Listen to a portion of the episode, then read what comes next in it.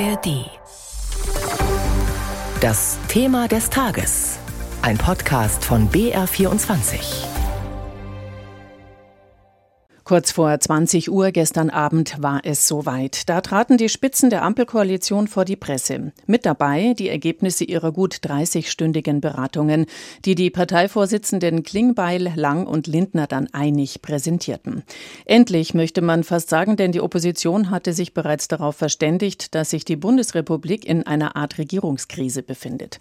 Heute dann musste Bundeskanzler Scholz im Bundestag Rede und Antwort stehen und die gefundenen Kompromisse verteidigen.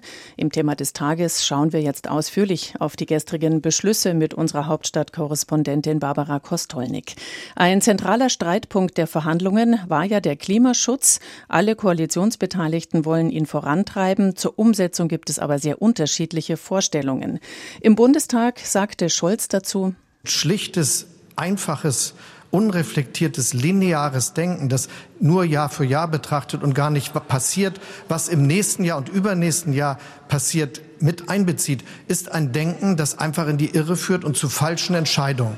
Wir wollen lebensnah dafür sorgen, dass mit großem Tempo all das gemacht wird, was für das Aufhalten des menschengemachten Klimawandels erforderlich ist und alles getan wird, damit wir die Klimaziele zu den jeweiligen Zeitpunkten, zum Beispiel 2030, 35, 40 und 45 auch erreichen. Und da gibt es dann kein Abweichen davon, sondern mehr Tempo, mehr Beschleunigung und mehr Konsequenz.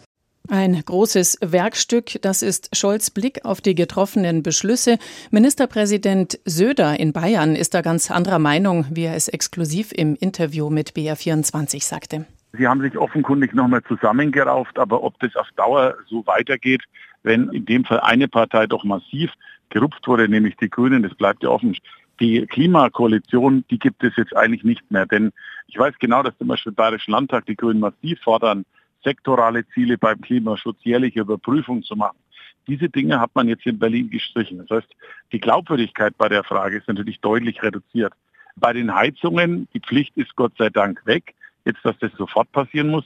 Aber wenn Sie genau zwischen den Zeilen lesen, so richtig klar ist einem noch nicht, wie das jetzt in der Umsetzung finanzieren soll. Und wenn heute in einer Umfrage viele Bürger sagen, sie sind sich gar nicht sicher, profitieren sie jetzt von den ganzen Maßnahmen in Berlin, also beispielsweise den Preisbremsen oder nicht, dann bleibt da vieles offen. Ich hoffe, dass was vorangeht. Ich habe kein Interesse dann, dass Deutschland sozusagen regierungsschwach ist, weil Entscheidungen müssen getroffen werden. Aber für so lange Tagungen hätte schon ein bisschen mehr rauskommen dürfen. Soweit Bayerns Ministerpräsident Söder. Über die Details der Beschlüsse und was sie bringen, spreche ich jetzt mit meiner Kollegin BR Hauptstadtkorrespondentin Barbara Kostolnik. Hallo Barbara. Hallo aus Berlin. Schauen wir noch mal drauf auf die Ergebnisse. Schiene vor Autobahn, das wurde beschlossen. 80 Prozent der neuen Mittel, die ja durch eine höhere Lkw-Maut bereitgestellt werden sollen, fließen direkt in die Bahn. Ähm, für wen ist das jetzt ein Erfolg? Die FDP wollte ja vor allem Straßenbauprojekte vorantreiben. Ja, äh, die FDP ist auch nicht grundsätzlich gegen die Schiene. Ja, sie ist nur eher fürs Auto, wie im Übrigen auch, äh, im Übrigen auch die SPD wenn auch aus unterschiedlichen Gründen. Die FDP sieht sich ja als Partei der Freiheit, da übrigens kein Tempolimit. Über das hat man im Koalitionsausschuss nicht gesprochen, weil sonst würde man vermutlich immer noch da sitzen und sich wahlweise ausschweigen oder aussprechen. Also die FDP als Freiheitspartei möchte technologieoffen sein. Und dazu gehört auch der Verkehr, Stichwort E-Fuels. Die SPD hingegen hat Angst, dass man Autofahrer und Autofahrerinnen vor allem aus ländlichen Gebieten abhängt, wenn man den Autoverkehr reduziert. Wobei man schon sagen muss, es werden jetzt ja auch nicht wild neue Autobahnen gebaut. Ja? Also dieser, dieser Autobahnausbau, das war ein Hauptstreitpunkt dieses Koalitionsausschusses, bezieht sich auf diese 144 Projekte und die stehen im Bundesverkehrswegeplan. Und da geht es vorrangig um den Ausbau von Projekten von überragendem öffentlichen Interesse, also hoher Staugefahr, wo die Leute sich brutal ärgern. Aber man muss sagen, die FDP hat sich in diesem Bereich tatsächlich durchgesetzt und man muss auch sagen, mit tatkräftiger Unterstützung aus dem Kanzleramt. Kanzleramt. Unter anderem der Deutsche Umweltbund kritisiert die Beschlüsse zu den sogenannten Sektorenzielen, also den jährlichen Emissionsvorgaben für einzelne Bereiche wie Energie, Industrie und Verkehr. Die sollen jetzt nicht mehr einzeln betrachtet werden, sondern gesamt, also eine massive Aufweichung. Der Verband sagt, statt ambitioniert den Klimaschutz in allen Bereichen voranzutreiben, wird das Klimaschutzgesetz verwässert. Nimmst du das auch so wahr? Sieht auch nach einem Punktsieg für die FDP aus. Wenn die Bundesregierung ihre Klimaziele generell einhält, dann darf der Verkehrsminister bei seinen CO2-Emissionen sehr viel generöser sein. Aber es ist auch so, wenn die Bundesregierung ihre Klimaziele nicht einhält, und das war 2022 nicht der Fall, im Verkehrs- und im Gebäudesektor, die haben beide die Ziele verfehlt, dann muss auch der Verkehr nacharbeiten. Allerdings hätte das Volker Wissing schon im letzten Jahr machen müssen, hat er nicht getan, im Gegensatz zur Bauministerin. Also es stimmt dann schon im Vergleich zu vorher ist das eine Verbesserung für den Verkehrsminister, wenn das neue Klimaschutzgesetz so kommt, und eine Verwässerung des Klimaschutzgesetzes. Aber Gesetze ne, müssen ja durch ein parlamentarisches Verfahren, also da werden wir mal sehen, was bei herauskommt.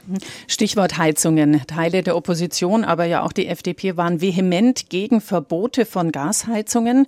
Ein Verbot gibt es jetzt auch nicht. Das war aber auch eigentlich schon im Koalitionsvertrag festgelegt worden. Was ist jetzt neu? Ja, ich finde, man muss da immer einfach präzise sein. Es war ja nie die Rede von einem Verbot von Öl- und Gasheizungen. Nie. Es war mhm. die Rede von einem Verbot von neuen Öl- und Gasheizungen. Das ist ein kleiner, aber doch fundamentaler Unterschied, weil man eben nicht ab dem 01.01.2024 alle alten Öl- und Gasheizungen rausreißen muss. Aber es gab Fristen für alte Heizungen, die dann in einer gewissen Zeit ausgewechselt werden müssen. Ja, aber diese Fristen gibt es ohnehin schon im Gesetz, also über 30 Jahren oder so.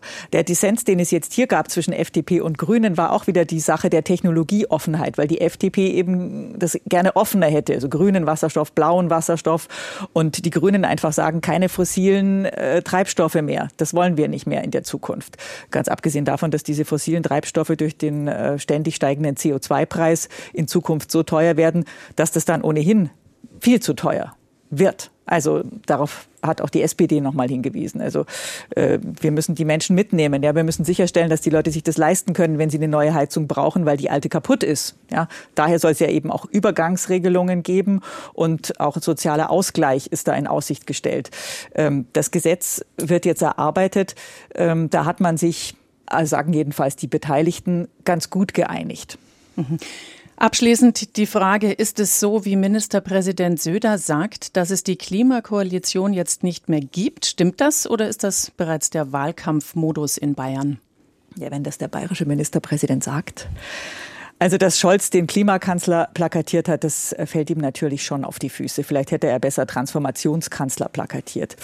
Aber wie gesagt, in der SPD ist halt die vorherrschende Meinung, wir dürfen die Leute nicht gegen den Klimaschutz aufbringen. Also keine radikalen Maßnahmen ergreifen.